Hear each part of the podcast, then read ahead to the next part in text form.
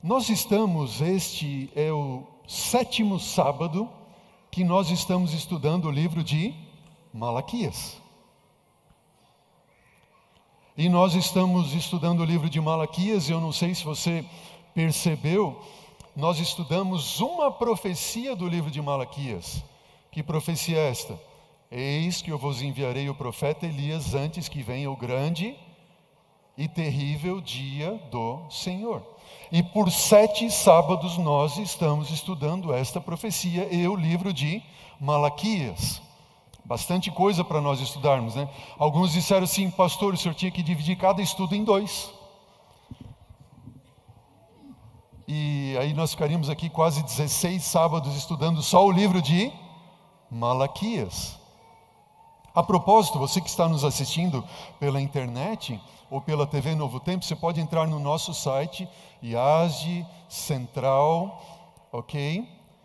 .org.br e você vai ter os temas das outras séries anteriores a esta. E não só os temas, mas também lá eu tenho colocado algum material escrito, um resumo do tema escrito e também os PowerPoints que eu tenho apresentado para aqueles que quiserem pregar no Brasil, em outros lugares aí. Enfim, foram sete, seis sábados, esse é o sétimo. Semana que vem nós concluímos no oitavo sábado do estudo desta série do Apocalipse de Elias. Hoje o tema é Elias e o Deus Criador. Elias e o Deus Criador. Querida igreja, uma das maiores, talvez, descobertas que Deus permitiu nós enxergarmos no livro de Malaquias, a mim, enquanto eu estava estudando esse tema, está relacionado à estrutura do livro de Malaquias. E eu queria que você prestasse bastante atenção agora e acompanhasse comigo o que Deus tem para nós na estrutura do livro de Malaquias, isto é, por demais revelador. Veja, veja, acompanhe na tela ali agora. O primeiro ponto, nós vamos partir do capítulo 1, versículo 1 até o versículo 5, tá bem? E eu quero que agora você vai acompanhando comigo, vá acompanhando comigo, versículo a versículo, dentro da estrutura do livro de Malaquias, o que nós temos ali. Bom, nessa primeira sessão do capítulo 1, versículo 1 ao 5, nós temos uma sentença que Deus pronuncia contra Israel, seu povo, certo? Por intermédio de Malaquias. Eu tenho a sentença de Deus ali. O segundo ponto que nós encontramos, acompanhe que nós estamos indo versículo a versículo, tá bem? Então, capítulo 1, versículo 6 agora, até o capítulo 2, versículo 9. O que nós temos nessa sessão? É o Senhor Deus denunciando a apostasia do povo. Quais são, é, dos sacerdotes, melhor dizendo, perdão. Por que Deus denuncia a apostasia dos sacerdotes?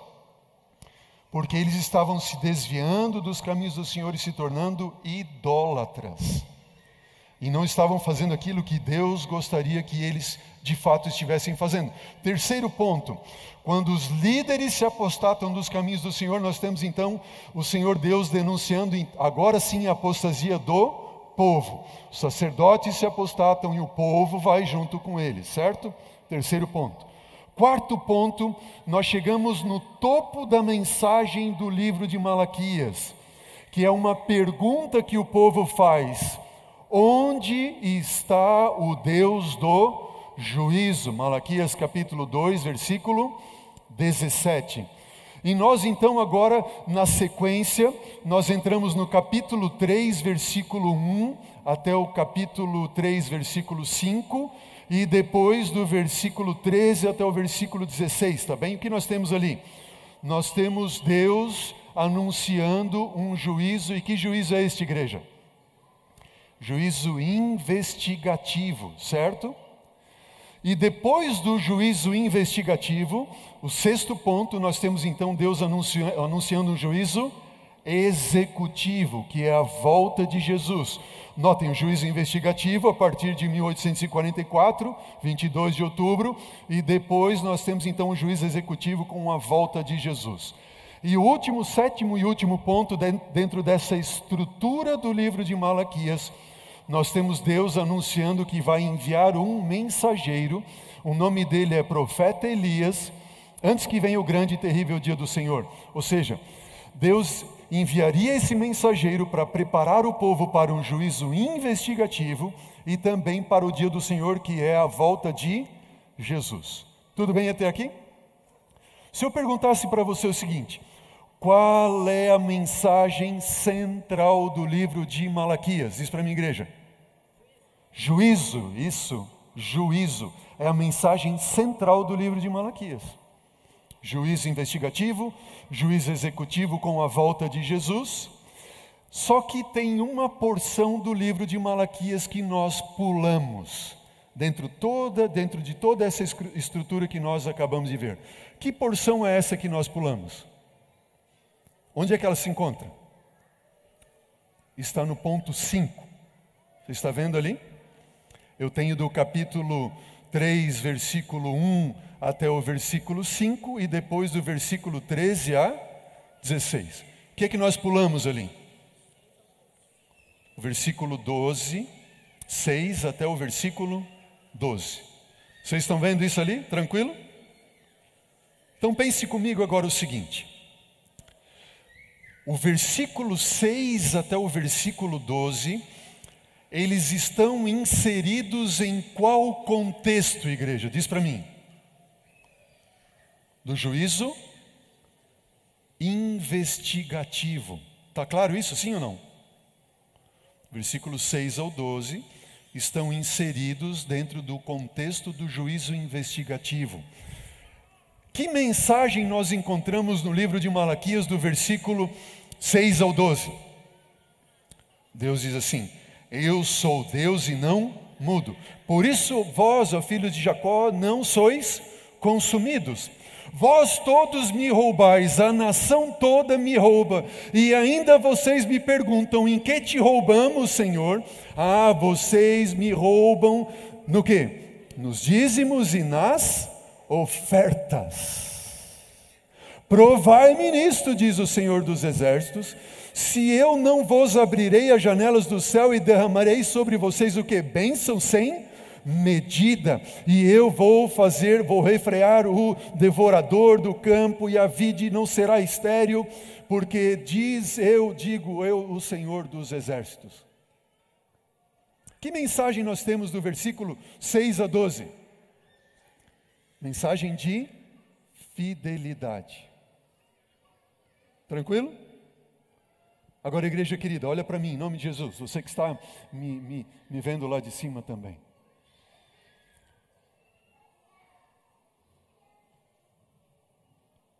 Esta mensagem de fidelidade, de roubar a Deus nos dízimos e nas ofertas, ela está inserida no livro de Malaquias, no contexto do juízo investigativo, a partir de 22 de outubro de 1844. Vocês estão enxergando isso, sim ou não, igreja? Está claro isso? Sabe o que significa isto? Significa que a mensagem de fidelidade era sim para o povo de Israel nos dias de Malaquias? Sim. A mensagem de fidelidade era sim para todas as eras a partir de Malaquias, sim. Mas quando nós estudamos a mensagem profética na sua essência do livro de Malaquias, Deus dizendo: Eis que eu vos enviarei o profeta Elias antes que venha o grande e terrível dia do Senhor, e ele vai fazer isso, aquilo, aquilo outro. E nós vimos por que Elias e por que um profeta, todos os paralelos e nós estudamos nos últimos seis sábados, de repente nós chegamos agora e nós vemos que Deus tem uma mensagem, a mensagem de fidelidade. Ela é e alcança o seu ápice no tempo do juízo investigativo. Ela é mais para nós que vivemos nesses dias do que foi para qualquer outro momento da história da humanidade até os dias de Malaquias. Amém? Aí a pergunta que eu faço, que nós levantamos aqui é a seguinte: por que Deus insere a mensagem de fidelidade dentro do contexto do juiz investigativo? Eu estava uma vez apresentando esse tema é, para alguns pastores, alguns anos atrás, isso foi em 2011. Foi em 2011.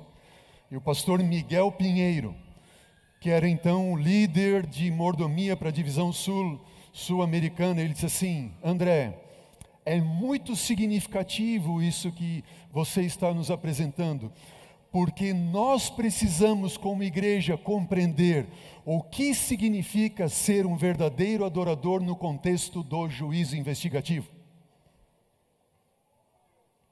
O que significa ser um verdadeiro adorador no contexto do juízo investigativo? Qual é a mensagem central do livro de Malaquias? Juízo sentença do Senhor pronunciada contra Israel. Por quê? Por causa da apostasia dos sacerdotes, apostasia do povo. Onde está o Deus do juízo? O povo pergunta a Deus assim: Eu vou enviar o meu mensageiro e ele vai preparar o caminho diante de mim para fazer um juízo investigativo. E depois vem o grande e terrível dia do Senhor, o juízo executivo. Mas antes disso, eu vou enviar quem? Elias. O meu profeta. Qual é a frase central do livro de Malaquias? Onde está quem? O Deus do juízo. E quando eu olho para o livro de Malaquias e estudo o livro de Malaquias, eu vou vendo assim: eu tenho juízo, juízo, juízo, juízo, juízo. Deus pronunciando juízo, juízo investigativo, juízo executivo. Onde está o Deus do juízo? E aí na minha mente me vem a seguinte questão: o que é que tem que ver dízimos e ofertas no contexto do juízo? Eu fui perguntar para o meu professor, que era o meu orientador desse estudo no meu curso teológico. Doutor Reinaldo Siqueira. Pastor Reinaldo Siqueira. Aí eu perguntei, pastor Reinaldo, eu já tinha feito vários capítulos ali do estudo e tal, e aí depois de montar toda essa estrutura, Deus revelando todos esses paralelos, e eu chego um dia para ele e apresento para ele os estudos e tal, e eu olho para eles assim, pastor, Está tudo bem aqui, eu vi juízo, isso, aquilo, outro, Deus mostrou, Apocalipse, paralelos e tal. Mas, pastor, o que é que tem que ver dízimos e ofertas agora aqui? Parece que é um, algo assim que está desconjuntado ali no meio. Sabe qual foi a resposta do pastor Siqueira para mim? Disse assim: Olha, André, boa pergunta, vai estudar. Disse assim: Valeu, pastor, obrigado. E aí eu fui para o livro de Malaquias, eu me debrucei nesse livro, e eu li, reli, li, reli, li, reli, não sei quantas centenas de vezes talvez, até que Deus, assim, de uma forma tão simples, me revelou qual é o significado de dízimos e ofertas ali no meio. Assim, simples. Eu quero que você abra a Bíblia agora em Malaquias, para você enxergar comigo. Ah, venha comigo agora o livro de Malaquias. Malaquias, capítulo capítulo 2, versículo 17. Abra sua Bíblia lá. Você que está nos assistindo também, abra sua Bíblia aí e, e acompanhe comigo a leitura agora. Olha o que diz lá. Enfadais, Senhor, com as vossas palavras, e ainda dizeis em quem enfadamos, nisso que pensais. Qualquer que faz o mal passa por bom aos olhos do Senhor, é desse que ele se agrada, ou onde está o Deus do juízo? Por que o povo fazia essa pergunta, onde está o Deus do juízo? Porque eles reputavam por felizes os soberbos, os orgulhosos, eles tentavam o Senhor e Deus não fazia nada com eles. E Deus assim, ah, ah, ah, ah, vocês querem saber onde é que está o Deus do juízo? Eu vou enviar o meu mensageiro, ele vai preparar o caminho para diante de mim, e eu então no último dia vou fazer diferença entre o justo e o perverso. E essa mensagem nós encontramos no capítulo 3, você que está com a Bíblia aberta, no versículo 17. Quem não tem a Bíblia pode acompanhar aqui na tela comigo. Deus está dizendo o seguinte: aqueles que me temem, eles serão para mim particular tesouro naquele dia que eu preparei, diz o Senhor dos Exércitos. Eu poupá-los-ei como o homem poupa o filho que o serve. Deus está dizendo o quê? Eu ouço o clamor do, do, do, justo, eu ouço o clamor daqueles que temem o meu nome, e eu tenho um dia preparado, e naquele dia eu vou poupar aqueles que me servem. Estão entendendo? Agora, versículo 18, olha o que diz ali. Então, no versículo seguinte, então sim vocês vão ver o que? A diferença entre quem igreja? Diz para mim. O justo e o perverso entre aquele que serve a Deus e aquele que não o serve, ou aquele que teme ao Senhor e aquele que não teme ao Senhor. Quando é que vai ser vista a diferença entre quem serve, quem não serve, quem é justo e quem não é justo? Quando?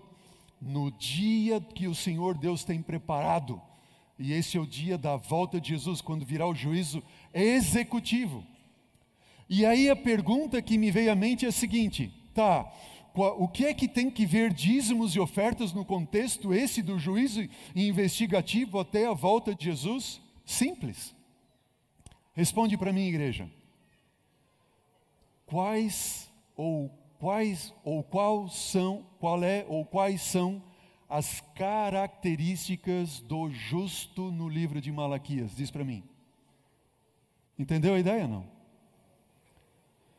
Quais são as características, como é que o livro de Malaquias qualifica o justo? Que vai ser salvo, para ele vai, vai nascer o sol da justiça, trazendo salvação nas suas asas. Quais, quais são as qualidades do, do justo no livro de Malaquias? Como é que o livro de Malaquias diz quem é o justo? O justo é aquele que é o quê? Fiel nos dízimos e nas ofertas. Simples assim.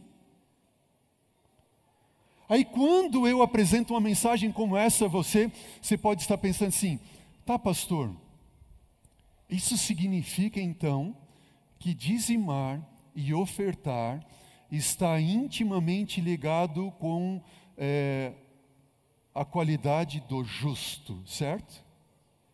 E o justo ele vai ser poupado por Deus, amém? O justo ele vai ser o que? Salvo por Deus. Mas o justo, ele é fiel nos dízimos e nas ofertas. Isso significa que dizimar e ofertar está intimamente ligado com a minha salvação. Sim ou não, igreja? Nós não estamos falando aqui de, de não, porque tem que dizimar, tem que trazer dinheiro para a igreja, isso, aquilo outro. Não, não, não, não, não. A Bíblia está dizendo, não eu, que a qualidade do justo, qual é? Ele é fiel nos dízimos e nas ofertas. E quem não é justo, é perverso, não ama a Deus, não teme ao Senhor, não guarda os seus, os seus mandamentos e, e não o teme, ele é o que? Ele rouba a Deus. Mas ele rouba o que de Deus? Podemos roubar dinheiro de Deus? Eu pergunto para você, o que, que você acha? Sim ou não? Se rouba dinheiro de Deus? É impossível roubar dinheiro de Deus, porque quando você morrer, o dinheiro fica e você vai. É ou não é verdade? Ninguém rouba dinheiro de Deus. Quando o livro de Malaquias qualifica o justo, na mesma hora veio na minha mente esse versículo da Bíblia que está no Salmos, o Salmo 37, versículo 25. Quando Davi disse o quê? Eu fui moço e agora eu sou velho, porém eu jamais vi quem? O justo desamparado ou a sua descendência mendigar o pão. Amém? Eu pergunto para você: o justo pode ou não pode passar por dificuldade? Sim ou não? Sim ou não? Mas ele vai ser desamparado por Deus? Sim ou não? Não. Amém? Ele pode passar por dificuldade, mas ele nunca será desamparado por Deus. Amém. Davi disse: Eu jamais vi. Qual é o significado do dízimo nesse contexto, então?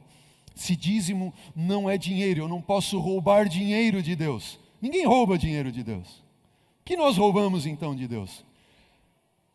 E eu quero a partir de agora que você entenda o seguinte, que o princípio do dízimo, ele foi instituído na criação. E lá na criação, nós vemos tudo o que Deus criou de mais belo, puro e santo, e que tem sido os, os, o alvo dos mais fortes ataques de Satanás. E igreja querida, olha para mim e, e, escute e entenda o que eu tenho para te dizer agora. Olha para mim, em nome de Jesus. O tema do dízimo é um dos temas mais lindos da Bíblia. E o diabo sabe disso. O que ele faz com um dos temas mais lindos da Bíblia? Ele ataca para destruir. Entenderam bem? Quando vem um pastor aqui na frente para pregar e vai falar de dízimo, o que é que vem na sua mente? Ah, lá vai o pastor falar de dinheiro, ah, eu não aguento isso, deixa eu ir embora daqui. Ou você pensa assim, ah, logo justo hoje que eu trouxe uma visita para a igreja, o pastor vai falar de dízimo. Que naba. Ou não é assim? Por que pensam assim?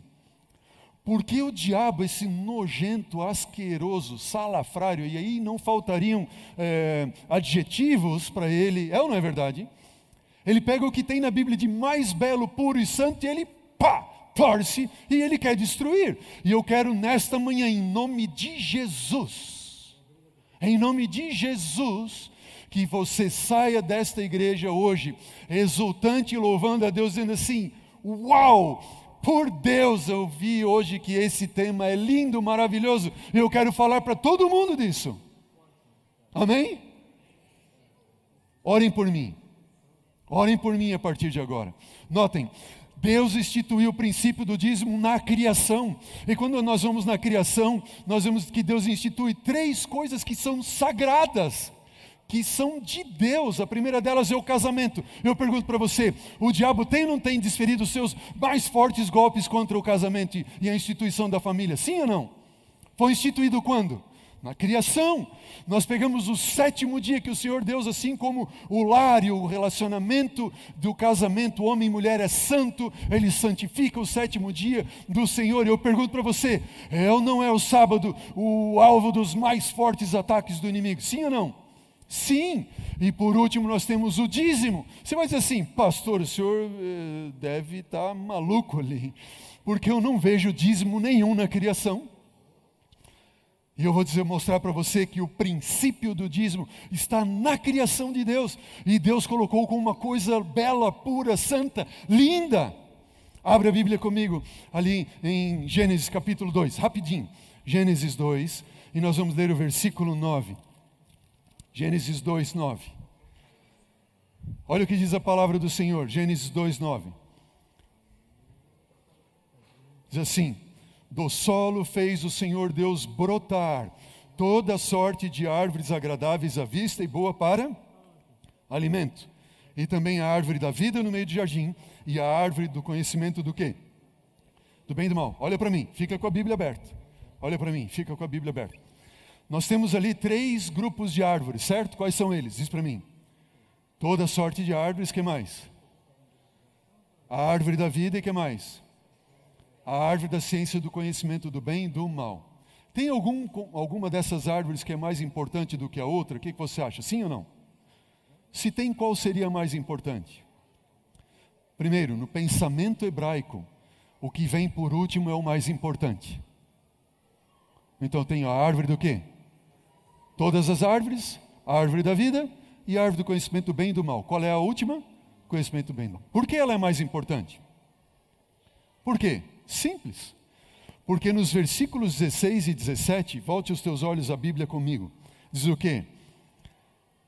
Diz assim: E o Senhor Deus lhe deu esta ordem: de toda a árvore do jardim comerás livremente, mas da árvore do conhecimento do bem e do mal não comerás, porque no dia em que dela comeres, certamente morrerás. O que significa isso? Significa que se eu comesse da árvore do conhecimento do bem e do mal, eu morreria e morto come alguma coisa? Não. Morto não come nada, ele não ia comer nem da árvore da vida e nem de nenhuma outra. Então aquela árvore era mais importante. Segundo ponto, aquela árvore era boa ou ruim, a do conhecimento do bem e do mal? Quantos acham que era uma árvore boa? Levante a mão. Ih, tão pouquinhos assim? Quantos acham que era uma árvore ruim? Levanta a mão. Misericórdia, esse povo não tem mão, não sabe, então faz assim. Quem não levantou? Eu acho que aquela árvore, na verdade eu não acho, eu digo que aquela árvore não era nem boa e nem ruim. Sabe por quê? Olha o que diz Gênesis 1:31.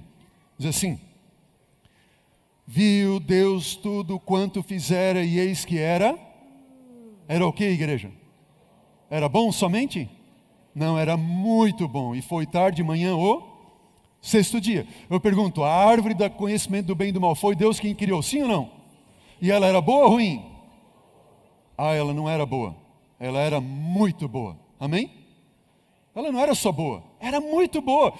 Uma vez eu estava falando, fazendo esse estudo para uma, para uma irmã da igreja, uma irmã estudiosa, pregadora e, e tudo mais. Eu nem vou dizer que era minha mãe, ela, vai, ela deve estar me assistindo agora, vai me assistir depois. Aí ela vai bater em mim depois ali.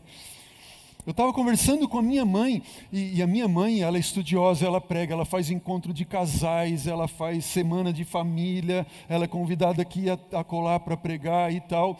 E eu conversando com ela, eu disse assim: Mãe, essa árvore é boa? Não, filha, essa árvore tem que ser ruim, porque se fosse boa, Deus não tinha colocado, é, Deus colocou essa árvore lá escondidinha. Eu disse: Mãe, onde está na Bíblia que está escondidinha? Deus colocou no meio do jardim, a árvore da ciência do bem e do mal é a árvore da vida, não é verdade? Está lá. Não, não, mas não pode ser boa. Eles tiveram que ir lá. Eu disse, mãe, presta atenção. Aquela árvore não só era boa, como ela era muito boa. E eu digo mais, ela para mim é a árvore do amor. Por que árvore do amor?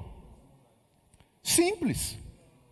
Porque era somente naquela árvore que eles poderiam dar uma demonstração pública de que eles amavam a Deus e eram gratos e leais a Ele. Era só ali. Era uma demonstração pública. Olha o que diz esse texto do Espírito de Profecia. Diz assim: O Senhor colocou os nossos primeiros pais no jardim do Éden e cercou-os de tudo aquilo que poderia trazer felicidade a eles. Ele os ordenou que o reconhecessem como sendo dono ou possuidor de quantas coisas? De tudo. Qual característica nós temos aqui de Deus? De que Deus é o quê? Ele é o Criador. E Ellen White continua dizendo: Ele fez crescer no jardim toda sorte de árvore agradável à vista ou boa para comer. Isso significa que Deus é o quê? Ele é mantenedor. Mas dentre todas elas, Deus fez uma reserva. Ah, de todas as demais, eles poderiam comer de que forma? Livremente. Mas sobre essa única árvore, disse Deus: dela não comerás. E aí estava uma prova de sua gratidão e lealdade a Deus. Era ali, era naquela árvore que eles dariam uma, um testemunho público para todo o universo de que eles eram gratos e leais a Deus, porque Deus tinha dado tudo para eles e eles não precisavam de absolutamente mais nada. Estão entendendo? Agora, uma, o amor você não pode impor, o amor você conquista, é ou não é assim? E qual é a base do amor? Se você tivesse que dizer qual é a base do amor, a base do amor eu entendo que é a confiança. Faz sentido ou não? Porque se não tem confiança, tem amor ou tem medo? A base do amor é a confiança. O que diz o texto bíblico em Gênesis 2, que a gente leu agora? Versículo 17, Gênesis 2, 17, diz o quê? E o Senhor Deus lhe deu esta ordem: de toda árvore que está no jardim vocês podem comer de que forma? Livremente. Olha para a tela, querida igreja. Quando Deus diz que eles podem comer livremente de todas as árvores, o Senhor está se revelando como um Deus extremamente benevolente. É ou não é verdade? Vocês podem comer livremente de quantas coisas? Tudo. Deus ele é grandemente abençoador, amém? Mas ele fez somente uma reserva. Versículo 17. Da, mas da árvore da ciência do conhecimento do bem e do mal dela não comerás, porque no dia em que dela comeres, certamente morrerás. Está claro até aqui? Como é que é o nosso Deus? Ele é extremamente benevolente. Vocês podem comer de tudo, vocês podem fazer de tudo, tudo que eu tenho dado é para vocês, mas eu faço uma reserva somente. Sobre esta única vocês não toquem. Então é grandemente Deus, ele é abençoador e ele é só minimamente restritivo. Está claro isso, sim ou não? Agora volta comigo os teus olhos a Gênesis 3, versículo 1. Olha lá, Gênesis 3, 1.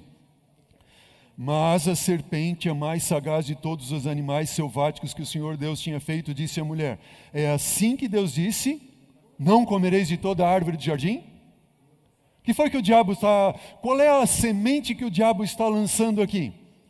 Primeiro Deus disse assim: vocês podem comer livremente de tudo. Deus escancarou uma janela de bênçãos. E ele só colocou um ferrolhinho ali que você não podia olhar, certo? Não olhem por aqui. Ou seja, Deus é minimamente restritivo. Agora o diabo pega e inverte tudo isso. Ele inverte dizendo o quê? É assim que Deus disse: não comereis de tudo que o Senhor Deus colocou no jardim? Estão enxergando? Qual é a mentira que o diabo está colocando aqui? Número um, o diabo está dizendo que Deus ele é altamente restritivo e não benevolente. Estão entendendo? E não é assim que as pessoas pensam hoje quando vêm para a igreja e começam a estudar. Elas dizem assim: ah, porque se eu me tornar adventista, se eu me tornar cristão, se eu fizer aquilo, ou se eu me batizar, eu não vou poder fazer isso, não vou poder fazer aquilo, não vou, não vou, não vou, não pode, não pode, não pode, não pode, não pode, não pode. Ah, é como se Deus fosse grandemente o quê? Restritivo, mas não é essa a verdade. Deus está dizendo: aqueles que andam hoje pelo caminho estreito, eles vão ver aquilo que o olho não viu, vão ouvir o que o ouvido não ouviu, e vai subir ao coração do, deles sentimentos que ninguém jamais sentiu. E eles não vão viver 50, 60, 70, 80 ou 100 anos, mas eles vão viver eternamente. Amém? Isso é um Deus é, restritivo ou grandemente abençoador? Grandemente abençoador. Qual foi a segunda mentira que o diabo pregou ali? Versículo é, 2, Gênesis 3, versículo 2. A mulher respondeu: Do fruto das árvores do jardim nós podemos comer, mas do fruto desta árvore, a árvore que está no meio do jardim, disse Deus: Dele não comereis, nem tocareis nele, para que não morrais. Versículo 4: O que foi que a serpente disse? Então a serpente disse à mulher: É certo que não morrereis. O que o diabo está falando aqui que Deus é o quê? O diabo está dizendo que Deus é mentiroso. Primeiro ele é grandemente restritivo e depois ele está dizendo Deus é mentiroso. Ele diz que vocês iam morrer, Deus é mentiroso. E o que é que a gente tem de alguém que, é, que, que você sabe que nós sabemos que é mentiroso? A gente tem ou não tem medo de uma pessoa assim? Foi exatamente essa mentira do diabo que colou. Porque quando Deus vem ter com eles e pergunta Adão onde ele estás, Adão diz o quê? Senhor, porque eu tive medo, eu me escondi. O diabo lança a dúvida e eles caem e alimentam a dúvida. E o terceiro e último ponto, que está no capítulo 3, versículo 5, diz o quê? Porque Deus sabe, disse o diabo, que no dia em que dele comerdes, os seus olhos se abrirão, e como Deus vocês serão conhecedores do quê? O que o, que o diabo está dizendo aqui? Que Deus é alguém de quem você não pode confiar. Porque se ele disse que você ia morrer. Não, não, não. Deus está privando você de alguma coisa muito boa. Ele sabe que o dia em que você comer, você vai ser como Ele. E se eu for como Deus, eu preciso de Deus? Sim ou não? Se algum de nós for como Deus, nenhum de nós precisa de Deus, porque eu me torno autossuficiente, eu não é verdade, eu me torno completamente independente. Ah, Deus não é alguém de quem você pode confiar. Quando a gente fala sobre a queda do homem, a gente normalmente diz que o homem caiu e a raiz do pecado é a desobediência, é não é verdade? Só que quando nós olhamos e nós vamos analisar mais acuradamente, a gente vai entender que a origem do mal, do pecado, não é a desobediência. A origem é a dúvida que o diabo lançou e quando ele lança dúvida e ela cai no coração e você alimenta a dúvida, vem o que então, igreja? Vem a desconfiança. Está entendendo? Imagine o seguinte: imagine que nós temos aqui a árvore do conhecimento do bem e do mal, certo? E a gente diz que, que eles deram um passo da desobediência e pecaram, não é assim? Mas antes de dar o passo da desobediência, eles deram um passo da desconfiança. Que passo foi esse?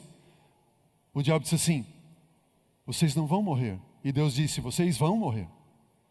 E quando eles acreditam que não vão morrer e que podiam ser como Deus, eles deixam de confiar em Deus para confiar em quem?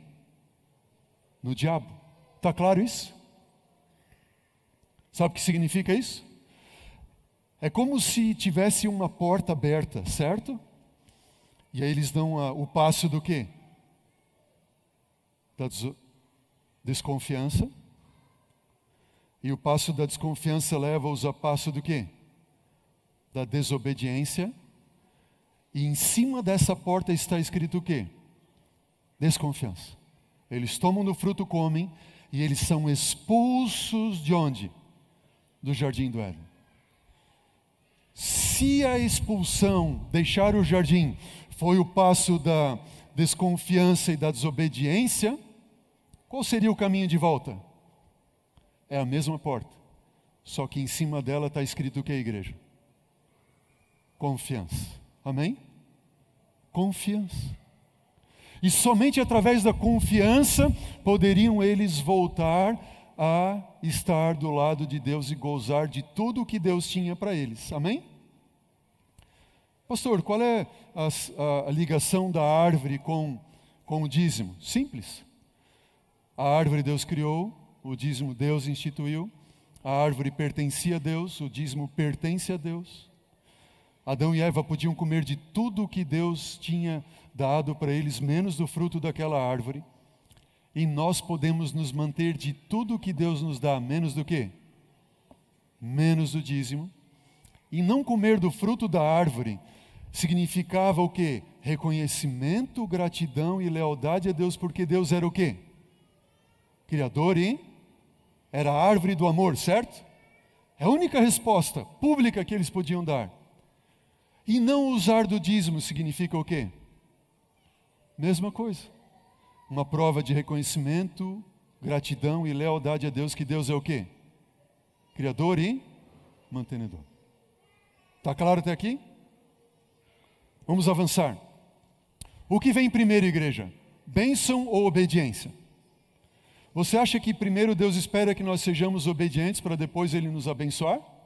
Ou primeiro Ele nos abençoa para então nós sermos obedientes? Quantos acham que vem primeiro a obediência? Levanta a mão. Vocês não gostam de levantar a mão, né? Quantos acham que primeiro vem a bênção? Levanta a mão. Oh, amém, gostei de ver. Primeiro vem a bênção.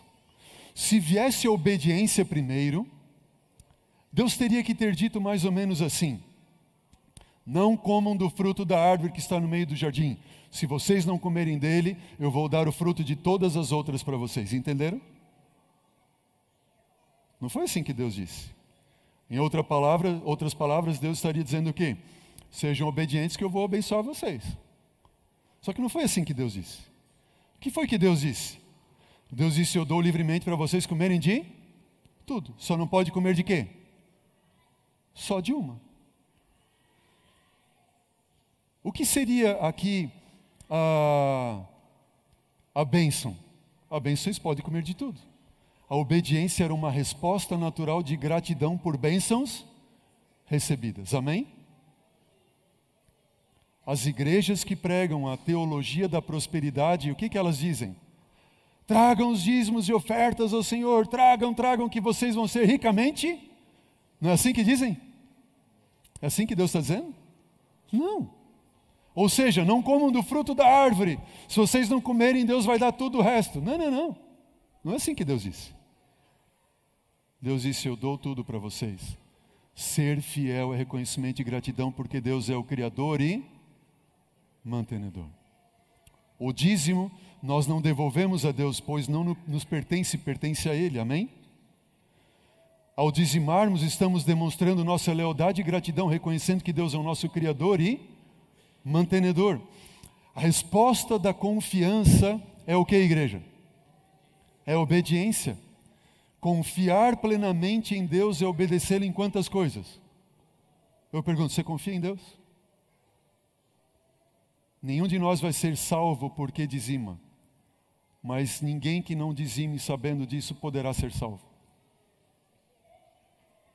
O ato de dizimar é um exercício constante para desenvolvermos nossa confiança plena em Deus. Entenderam bem? E nós vamos encerrar com esse quadro aqui. Qual é o princípio do dízimo, igreja? Está ligado aonde? A árvore da ciência do conhecimento do bem e do, do mal. Dízimo significa o quê? Diz para mim, igreja. Responde de novo. Dízimo significa o quê, igreja? Reconhecimento e gratidão do quê? De quê? De que Deus é o meu o quê? Criador e mantenedor. E aqueles que reconhecem que Deus é o seu criador e mantenedor, eles estão depositando em Deus o que? A sua confiança. Amém? E nós podemos ler esse quadro o contrário de baixo para cima, aqueles que confiam em Deus, em reconhecimento e gratidão, que Deus é o seu criador e mantenedor, eles fazem o que? Devolvem o dízimo. Amém? Simples assim. Tá, mas o que tem que ver isso com no contexto do juiz investigativo? Simples. Olha o que diz Ellen White nesse livro, Manuscript Releases não temos esse texto, infelizmente, em português. Mas ela diz o seguinte: o sucesso do ministério de Elias não era devido a qualquer qualidade inerente que ele possuía, mas devido ao que, igreja? Submissão de que tipo? Completa a Deus. Submissão completa da sua vida ao Espírito Santo, o qual era dado a quem? a ele, Elias. Assim como será dado a quem? Todo que exercer fé viva em Deus. Qual é o exercício que Deus deixou ao Elias profético para o Elias profético exercer fé viva em Deus? Qual é o exercício? Dizimar. E nós roubamos o que de Deus se não é dinheiro que nós roubamos de Deus? A gente rouba de Deus, sendo o dízimo reconhecimento e gratidão de que Ele é criador e mantenedor. Ninguém rouba dinheiro de Deus, mas rouba dele o direito que ele tem de ser quem ele é: Criador e mantenedor. E ninguém, e ninguém que não, ou melhor dizendo, e alguém, e alguém que não reconheça a Deus como seu Criador e mantenedor, poderá ser salvo? Pergunto para você. Sim ou não? Dízimo é dinheiro? Salvação. Alguém que não reconheça Deus como seu Criador e mantenedor não poderá ser salvo. Não estamos falando de dinheiro. Deus não precisa do dinheiro. A igreja não precisa do dinheiro. Pastor não precisa do dinheiro. Não, não, pastor, você. Não, não precisa. Sabe por quê, igreja? Preste atenção nessas últimas palavras. Daqui a pouco, pastores e membros terão que abandonar tudo para ir sem saber para onde estão indo. É ou não é verdade? Sem saber para onde vai. Pastores e membros, todos ou você deixa a sua casa, ou você morre dentro dela. Ou você abandona a sua cidade, ou você morre nela. E não morre ali só, você vai morrer eternamente. Todos terão que um dia abandonar quantas coisas? Tudo, absolutamente tudo. Aí eu pergunto para você: se nós não somos capazes de exercer nossa confiança em Deus e nos desapegarmos de 10% de tudo o que Ele nos dá hoje, eu pergunto: como é que você vai abandonar tudo amanhã? Você é capaz de abandonar 10% hoje, demonstrando sua gratidão e lealdade a Deus por tudo que Ele é? Responde para mim: impossível. Não se rouba dinheiro de Deus.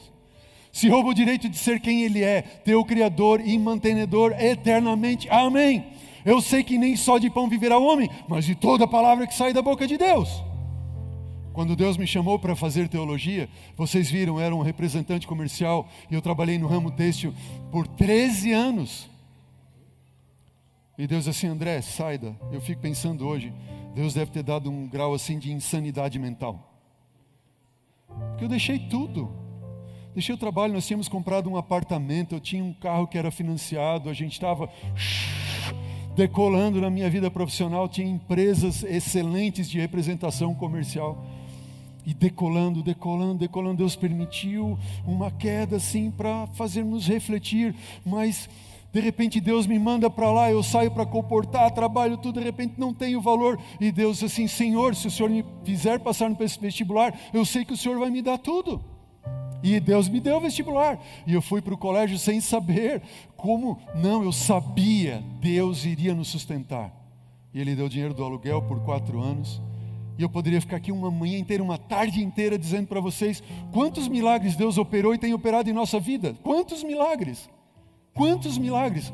Um deles, só para vocês terem ideia, um dia tinha terminado, estava a terminar uma campanha de comportagem e, e eu não tinha e, e eu não tinha o valor para todo o semestre, porque eu tinha minha esposa, eu tinha uma filha de três anos, dois, três anos que a Maria Eduarda tinha nessa época, e eu abandonei tudo para ir dizer assim, Senhor, o Senhor vai me dar.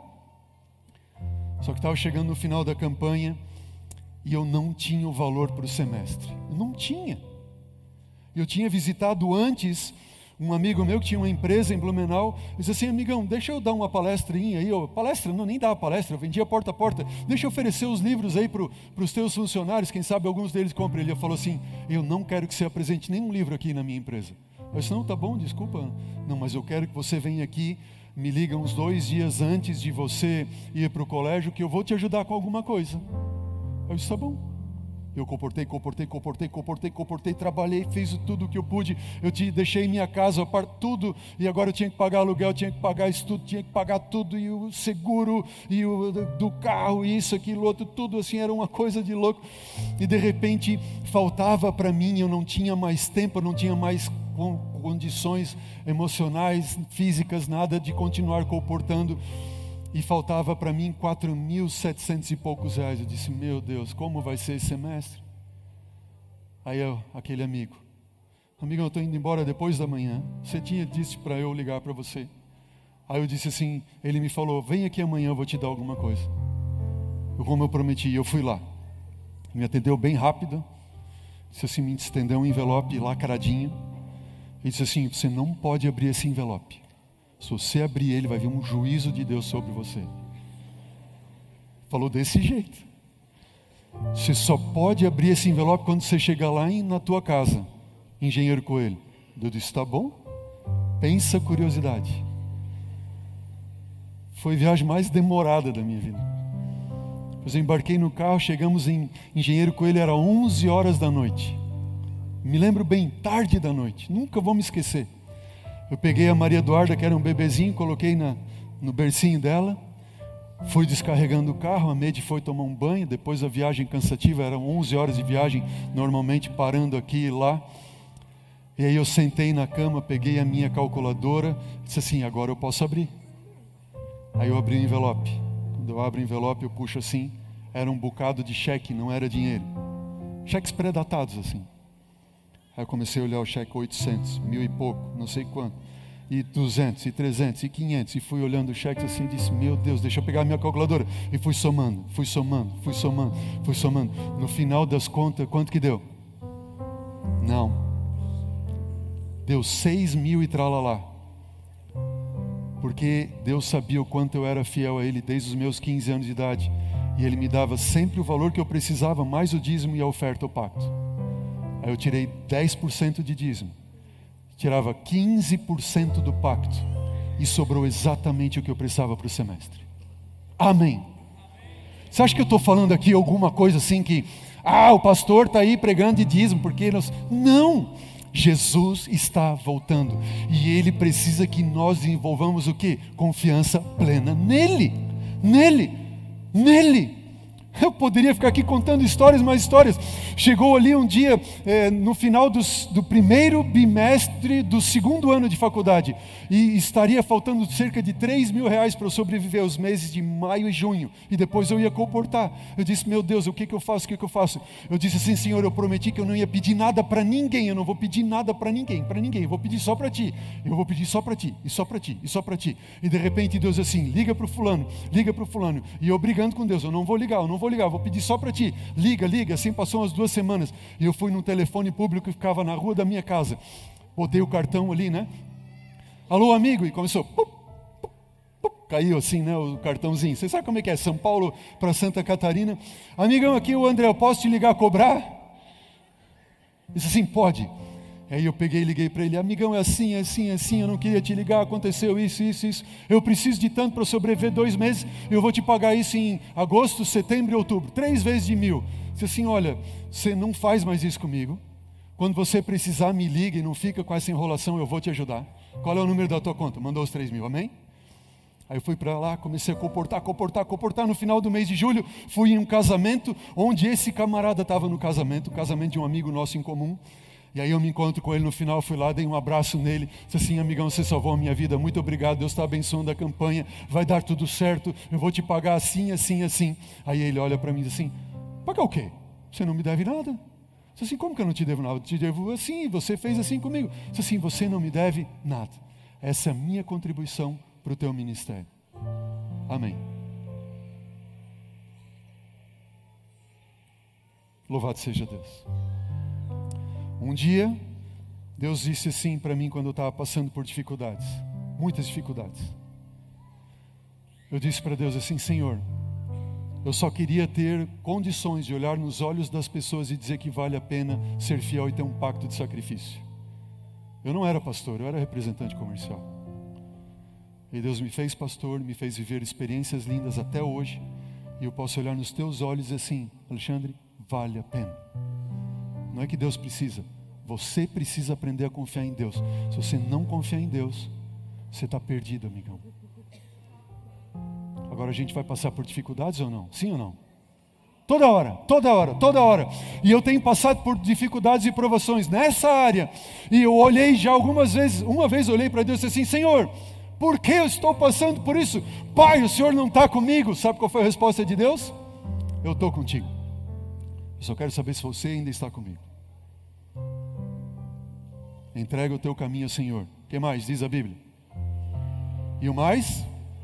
Ele vai fazer. Como é que a gente dá uma demonstração pública de que entrega o caminho ao Senhor?